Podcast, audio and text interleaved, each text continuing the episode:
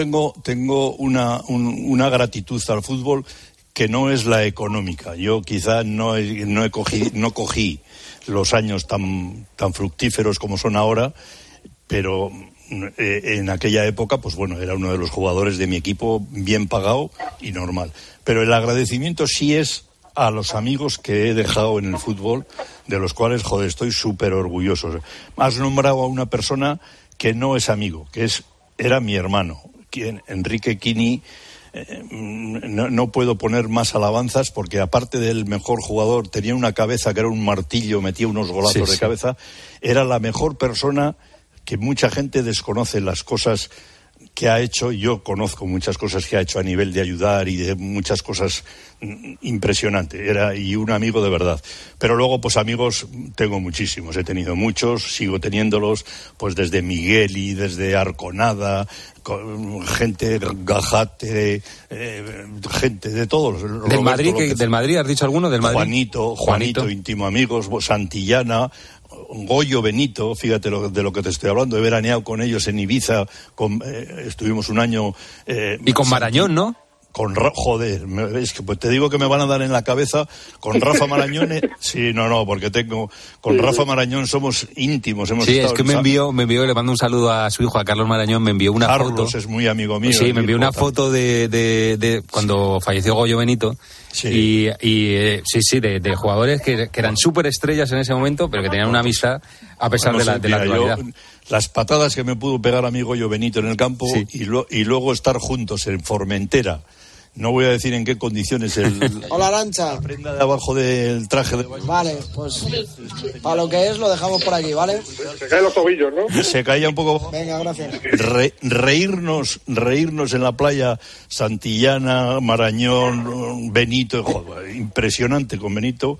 Y bueno, muchos amigos. La verdad es que estoy muy afortunado de tener la cantidad de amigos y sigo manteniendo después de tantos años. Bueno, el fútbol de los 80, que ha pasado por las botas de Dani y por sus palabras. Dani, te agradezco. Es que vamos ya, pero si quieres te pruebo. Un grande del fútbol español, una leyenda del fútbol español. Sí, sí que hay, sí que hay, ya te lo digo yo. Vosotros, gracias. Chao, Pedro, un abrazo te mando, ¿eh? Vete ahí. Cuidado. Cuba Libre. Ahora voy, un abrazo. Un abrazo, hasta luego. El partidazo vintage aquí en el partidazo.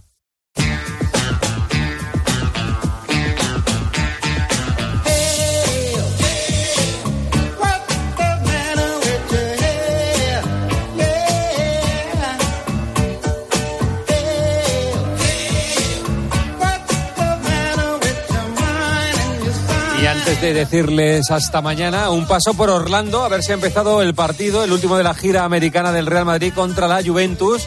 Arancha, ¿ha empezado el partido?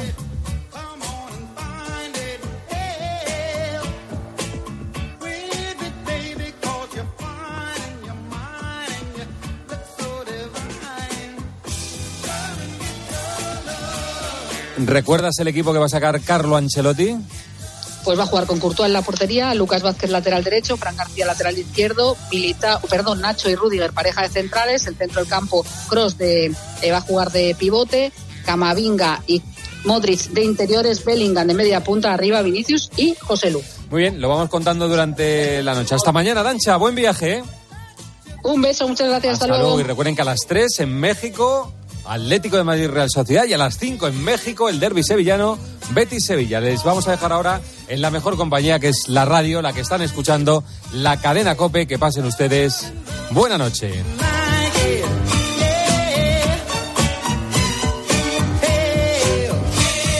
José Luis Corrochano. El partidazo de Cope. Estar informado.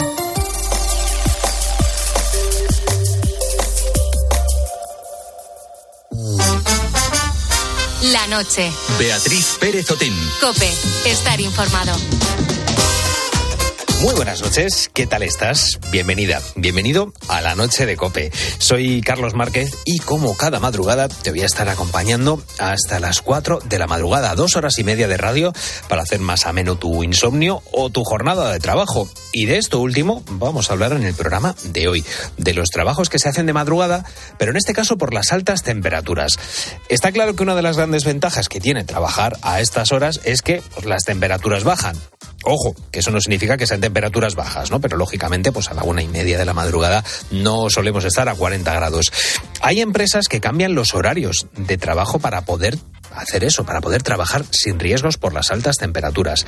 Y no es para menos, porque este miércoles 11 comunidades han estado en alerta por altas temperaturas, entre ellas Andalucía, por la subida hasta los 42 grados. Por suerte, estos días la cosa va a cambiar y vamos a recibir a Patricia, una borrasca que va a hacer que bajen hasta 15 grados las temperaturas, sobre todo en la mitad norte. En muchas empresas adaptan los horarios de los trabajadores en esta época del año y un caso es el de la empresa de Valencia que se llama Intersemillas. Vamos a escuchar a María Gómez, portavoz de esta empresa. Nosotros vendemos semillas de productos hortícolas, de cubiertas vegetales, de productos para el garden. A la vez tenemos un campo de ensayos, el equipo de trabajo que tenemos en Valencia durante los meses de mayo, junio, julio, agosto, el horario se adapta y empieza a las 7 de la mañana. Trabajar a la intemperie tiene muchas ventajas, pero también tiene el efecto contrario. Ellos se pasan gran parte de, de, su horario laboral en el campo. Recogen cultivos como el melón, la sandía, la berenjena, el calabacín. Tenemos invernaderos llega un momento del día que no se puede trabajar al aire libre. Ellos van cubiertos, van tapados, pero empezar a las 7 de la mañana les da mucha tregua. Este es el caso de Intersemillas, una de las empresas que modifican las jornadas ante el calor extenuante en algunos periodos del verano. Y vamos a tener más en la noche de Cope, en esta madrugada. Nos vamos a ir hasta Córdoba. Allí se han registrado temperaturas de 42 grados a la sombra. Así que el Mercadillo del Arenal ha hecho una prueba piloto para cambiar su horario. Y del Mercadillo nos vamos a ir a Guadalajara. Allí recogen la banda y lo hacen cambiando los horarios cada dos por tres. En un momentito vamos a hablar con Juanjo de López, su responsable. Este es el tema con el que abrimos el programa de esta madrugada y, por supuesto, te vamos a escuchar a ti, como cada noche.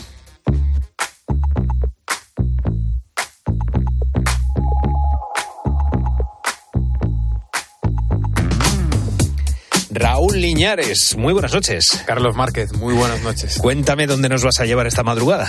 Pues mira, aprovechando que nos vamos a ir al mercadillo del Arenal, eh, he pensado, guau, cómo molan los mercadillos. O sea, de esto tenemos que hablar con los oyentes porque fijo que nos pueden contar muchísimas cosas de si van o no van, que se compran en ellos. Así que nada, estas son las preguntas para vosotros. ¿Habéis ido alguna vez a un mercadillo? ¿Cuándo fue? ¿Fue hace poquito? ¿Fue hace mucho?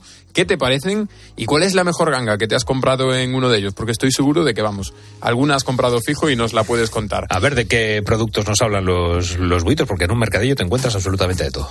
De todo, de todo, de todo. Y, y vamos, es que podemos encontrarnos auténticas maravillas en las notas que nos van a mandar al 661 20 15 12 o también en nuestras redes sociales. Estamos en Twitter y Facebook y somos arroba la noche de cope.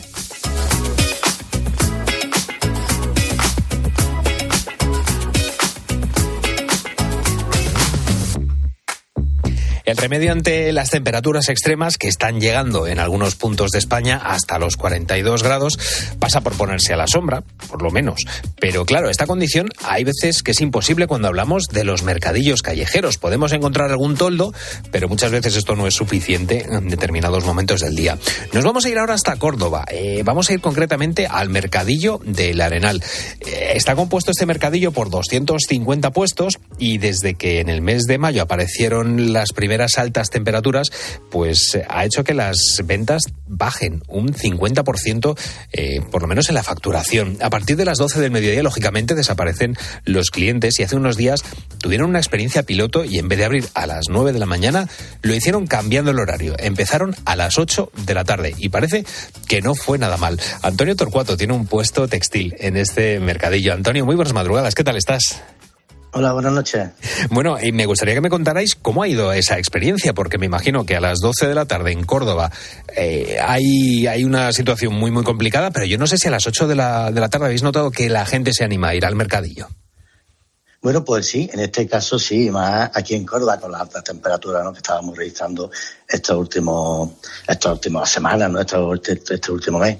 Era una, era una prueba, bueno, de una iniciativa que ya llevábamos mucho tiempo aquí en Córdoba. Era necesario porque no solo eh, por, por, los vendedores ambulantes, por salud de los vendedores ambulantes, sino también de los consumidores, ¿no? Claro. Que a pie de, de mercadillo nos lo pedían las clientes y los clientas, ilusionar, hacerlo por la noche, hacerlo por la noche. Venga, pues vamos a hacer una prueba piloto, gracias al ayuntamiento, gracias a la, a la, colaboración del ayuntamiento, y hacemos una prueba piloto y el éxito ha sido descomunal, ha sido un éxito sin precedentes. Yo no he visto tanta gente en mi vida en un mercado y llevo 40 años en la profesión. ¿eh? Es que está claro que, que hay, o, os adaptáis o, o, tenéis que echaros mucha, mucha crema y estar todo el rato eh, con el fresco como buenamente podáis y, e, e hidratados. Y te quería preguntar, Antonio, eh, ¿qué tipo de clientes acuden? Yo, por regla general, cuando he acompañado a mi madre al, al mercadillo, la gente que suele ir es gente que yo creo que también es, eh, pues ronda 50, 60, 70 años, que yo creo que son mucho más sensibles a estas altas temperaturas. ¿Qué tipo de clientes acudieron? Yo no sé si visteis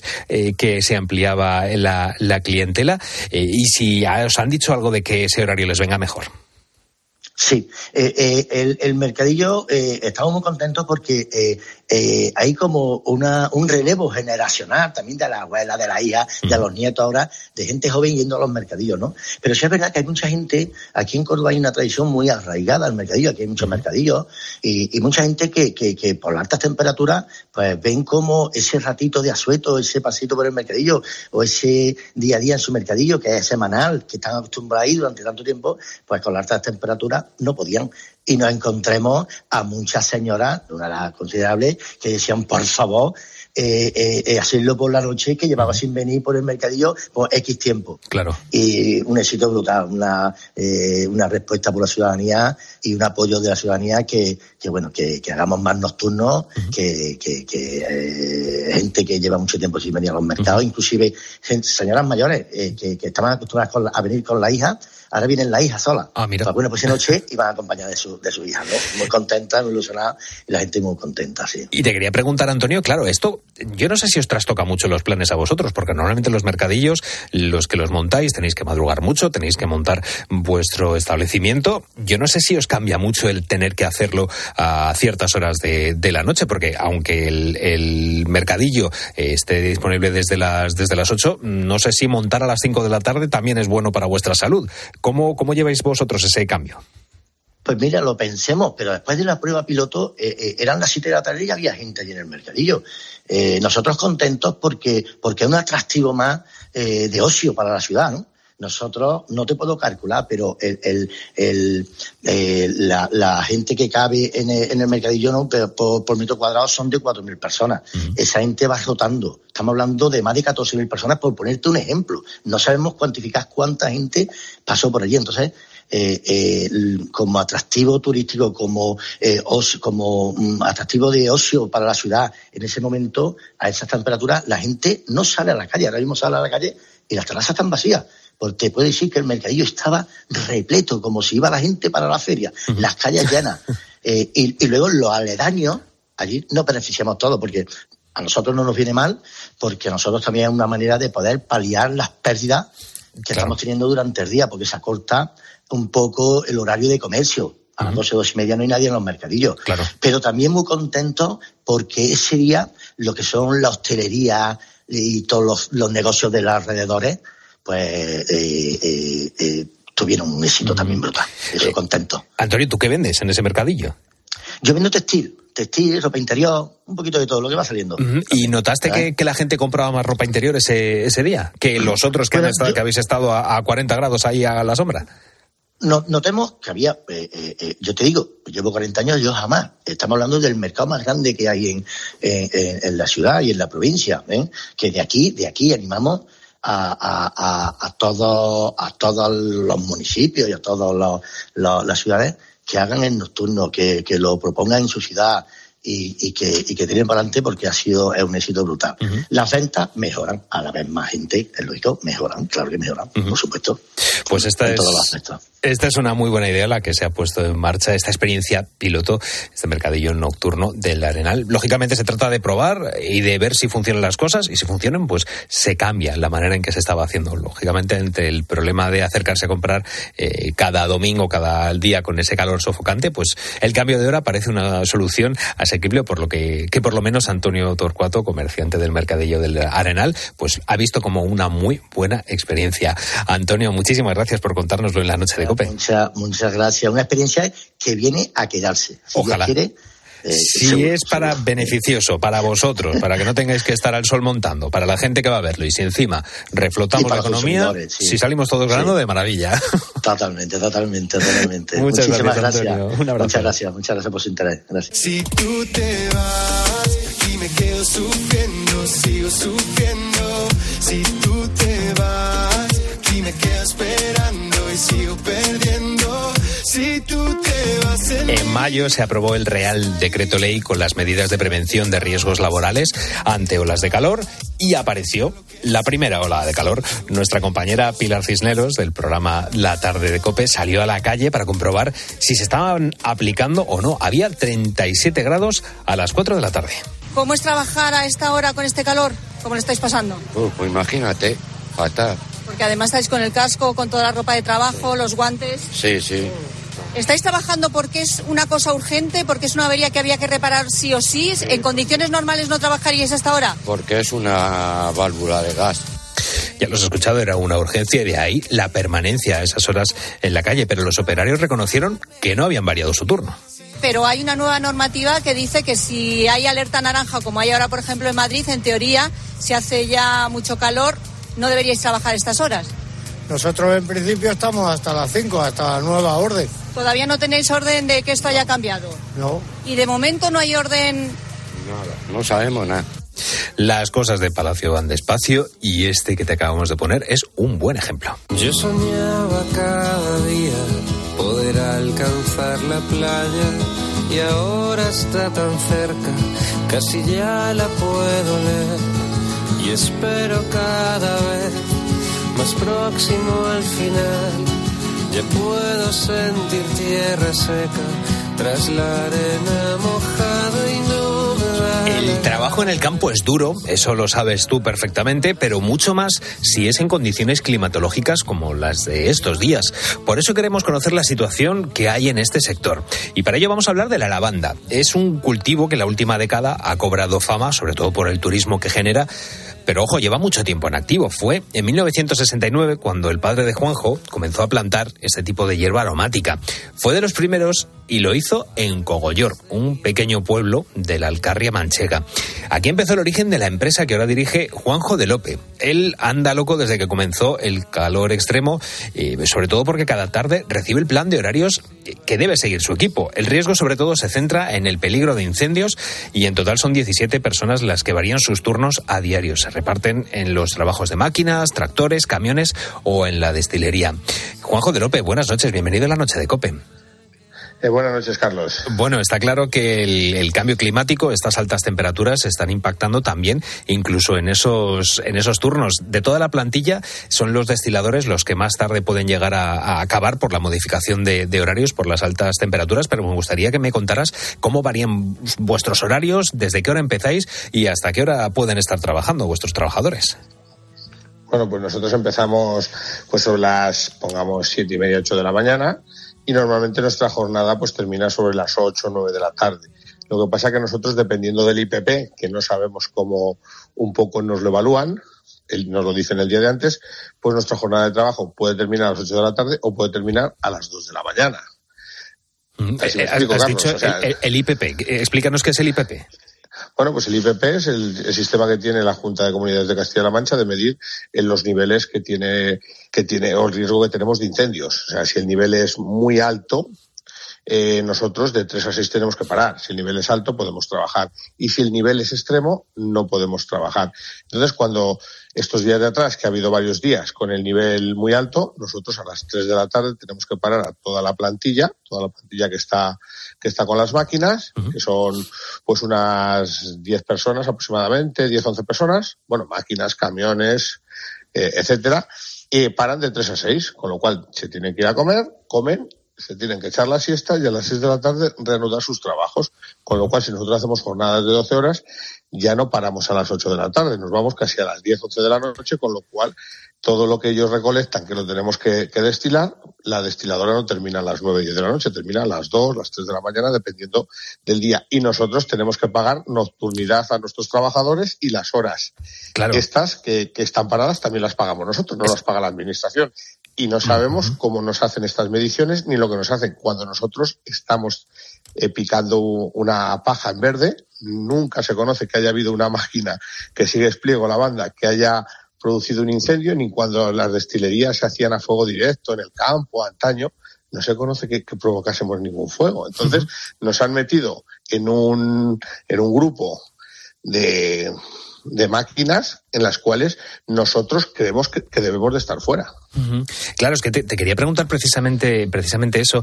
Eh, ¿Qué pasa cuando, cuando paráis desde el punto de vista económico? Ya me estás diciendo que hay un, un horario de tres horas, más o menos, de tres a seis que tenéis que, que parar, que esas horas, yo no sé si se les paga a los trabajadores también, y sobre todo te quiero preguntar, claro, esa jornada se tiene que alargar. Yo no sé a los trabajadores cómo les afecta esto. Quiero que hablemos también de la parte económica, porque estamos hablando de cómo el cambio climático está afectando, pero es que afecta también la parte económica importante y me gustaría que me contaras. A ver, la parte económica la, la tiene que asumir la empresa, en este caso nosotros, que somos los empresarios, no nos la paga nadie, y luego en la, en la parte, en la parte de los trabajadores tienen una vida, tienen unas mujeres, tienen unos hijos, tienen todo esto. Entonces, ellos eh, salen a trabajar, estamos trabajando unas jornadas duras, porque el campo es duro, de 12 horas, pero ya no nos vamos a 12 horas, nos vamos a 15 horas. O sea, que ellos pierden su, su vida social, su intimidad. Y eso a la administración le da igual, a las asociaciones que nos representan, a todo el mundo le damos igual, porque nadie ha roto una lanza por nosotros. En este sector, pues hay alguna asociación de, de plantas aromáticas. Yo no he visto que reivindiquen nada por nosotros, no lo he visto. Al contrario, cuando hay que reivindicar algo, llegan los, los de más arriba, se venden a los, a los de arriba y a nosotros nos dejan abandonados. Esto es muy bonito en el mes de julio. Vienen, se echan la foto. Esto es la leche. Pero los que estamos trabajando durante todo el año esto, nos sentimos engañados y desprotegidos. Te quiero preguntar, eh, Juanjo, ¿qué pasa si estáis trabajando en esa hora? Yo no sé si os puede, os la, si os puede multar la, junta, si tenéis algún tipo de problema, o si sois libres de poder decidir vosotros esos horarios. No, no, nosotros no somos libres. Eso no- nos lo han impuesto. Hay una, una normativa que es, a- que es del gobierno central y luego las comunidades, dependiendo de unas comunidades u otras, la aplican de una manera diferente. Y a nosotros, en ese horario, si nosotros estamos trabajando, estamos desprotegidos. Lo primero, todos los seguros que tenemos, tanto de máquinas como de personas, si trabajamos en ese horario cuando el riesgo es muy alto o, es- o extremo, eh, no nos cubre. Con lo cual, tú imagínate un señor que se está bajando de una máquina por unas escaleras, se cae, se rompe una pierna, nosotros estamos desprotegidos. Eso, si no nos pillan trabajando en ese horario y nos meten una sanción que vamos, que no levantamos cabeza en la vida. Me gustaría que me contaras también cómo repartís esos horarios. Ah, Sé que hay diferentes eh, personas eh, y cada uno se dedicará a una cosa. Yo no sé si cada una de las funciones, si hay funciones que se pueden encajar bien en otros horarios o si hay problema. ¿Cómo repartís el horario y las funciones? Bueno, nosotros el, el día de antes nos llega el IPP y vemos si podemos trabajar las 12 horas que trabajamos de continuo o tenemos que partir la jornada. Entonces, el día que trabajamos las 12 horas de continuo, pues bueno, lo llevamos muy ameno. ¿Por qué? Porque nos cunde y a las 9, 10 de la noche, pues todo, todos han terminado y todos se van a su casa y todos estamos felices. El día que vemos que tenemos que parar, pues un poco eh, vamos programando las máquinas en un punto, en otro punto, para llevarlo de la mejor manera posible, pero que sabemos que los costes a, a lo que es nuestra empresa, que somos los, los que tenemos las máquinas, son mayores que un día normal. Entonces, bueno, pues entre todos, pues tenemos que, que llevarlo, sacarlo adelante, porque también yo comprendo que mis trabajadores no es lo mismo que estén trabajando con nosotros 12 horas que estén 15. ¿Y qué crees que se puede hacer? Eh, yo me imagino que esos, esos índices de, de IPP, ese indicativo del, riesgo de, incendios, se va modificando día a día, que no puede haber una previsión semanal, que eso os facilitaría mucho. ¿Qué crees que se puede hacer para, para mejorar esta situación? Pero claro, es que también si están trabajando los trabajadores a unas horas eh, en las que el sol está pegando fuerte, también puede ser contraproducente. Yo no sé qué solución puede haber en este caso, Juanjo. A ver, los trabajadores nuestros van en máquinas y en equipos que, bueno, pues tienen todos aire acondicionado, es como una oficina móvil, con lo cual, desde el punto de vista del trabajador, no tiene ningún problema trabajar en esos horarios, o sea, no hay ningún problema. Luego, ¿cómo hacen los IPPs? Pues me gustaría que me dijeran en qué se basan para decir que el extremo, porque nos ha pasado, o sea, estar en un término municipal que, no, que tenemos que parar de 3 a 6 y a, a 200 metros poder trabajar. O sea, eso nos ha pasado. Entonces, no sabemos qué baremos están utilizando. Nos gustaría saber los baremos. Y a nosotros, no- a lo que también nos gustaría es que en el futuro, pues en el año 2024, que nos sacasen de, de esto y que nos dejasen trabajar como están trabajando, pues en otros sectores. El sector de la construcción está trabajando.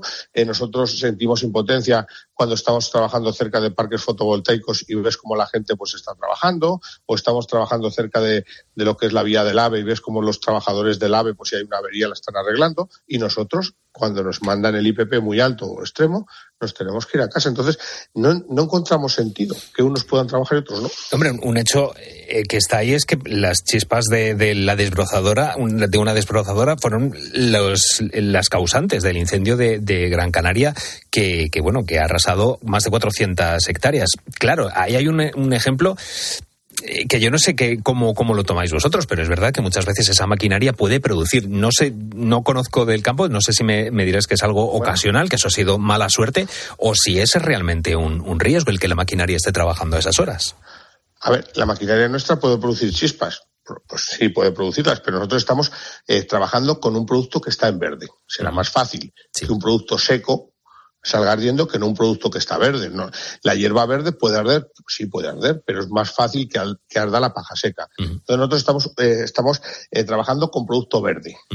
Eh, Lo que te comentaba antes, pero hay en otros sectores que están trabajando con maquinaria que pueden producir chispas también, como te he comentado en la, en la línea del AVE, estamos trabajando paralelos a ellos, ves cómo trabajan y ellos pueden trabajar, o en los parques fotovoltaicos pueden trabajar, y nosotros que estamos picando verde, no podemos trabajar.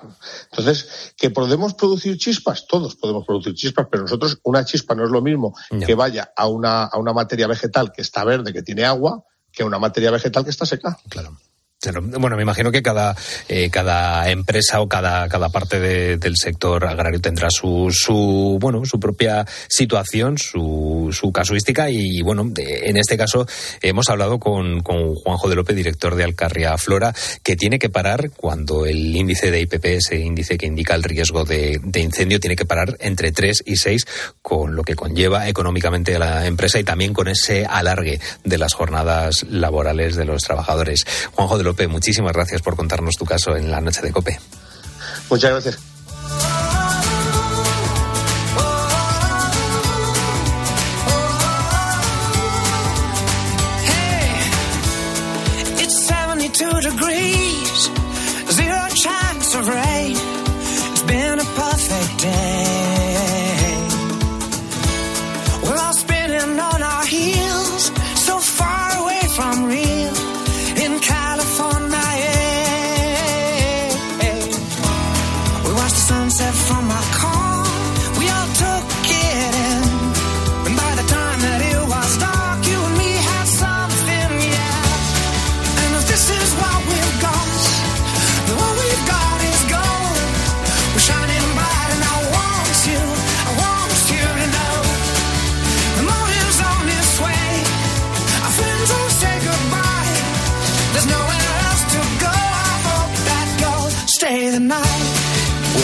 Escuchado cómo cambian los trabajos con estas eh, altas temperaturas y uno de esos ejemplos era el mercadillo y precisamente a un mercadillo nos vamos ahora a escuchar esos audios que nos están mandando los oyentes. Raúl Leñares, muy buenas. ¿Qué tal, Carlos? Pues sí, porque queríamos preguntarles si han ido a algún mercadillo últimamente, qué le parecen y cuál es la mejor ganga que se han comprado en alguno de ellos.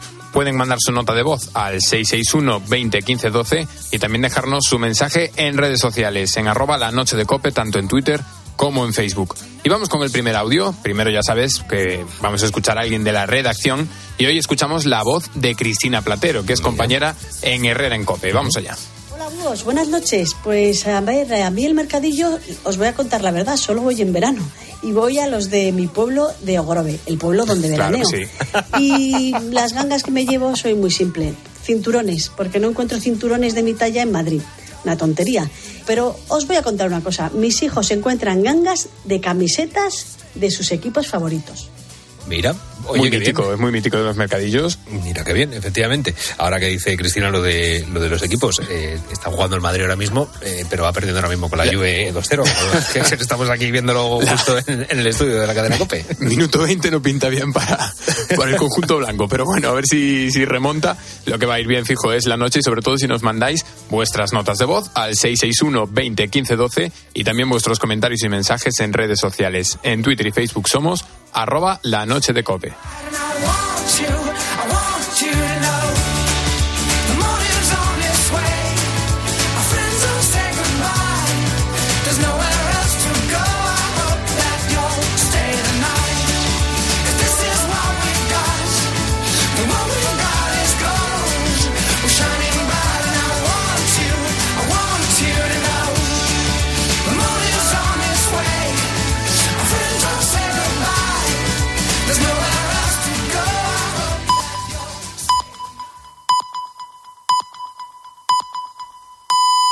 Llegamos a las 2 de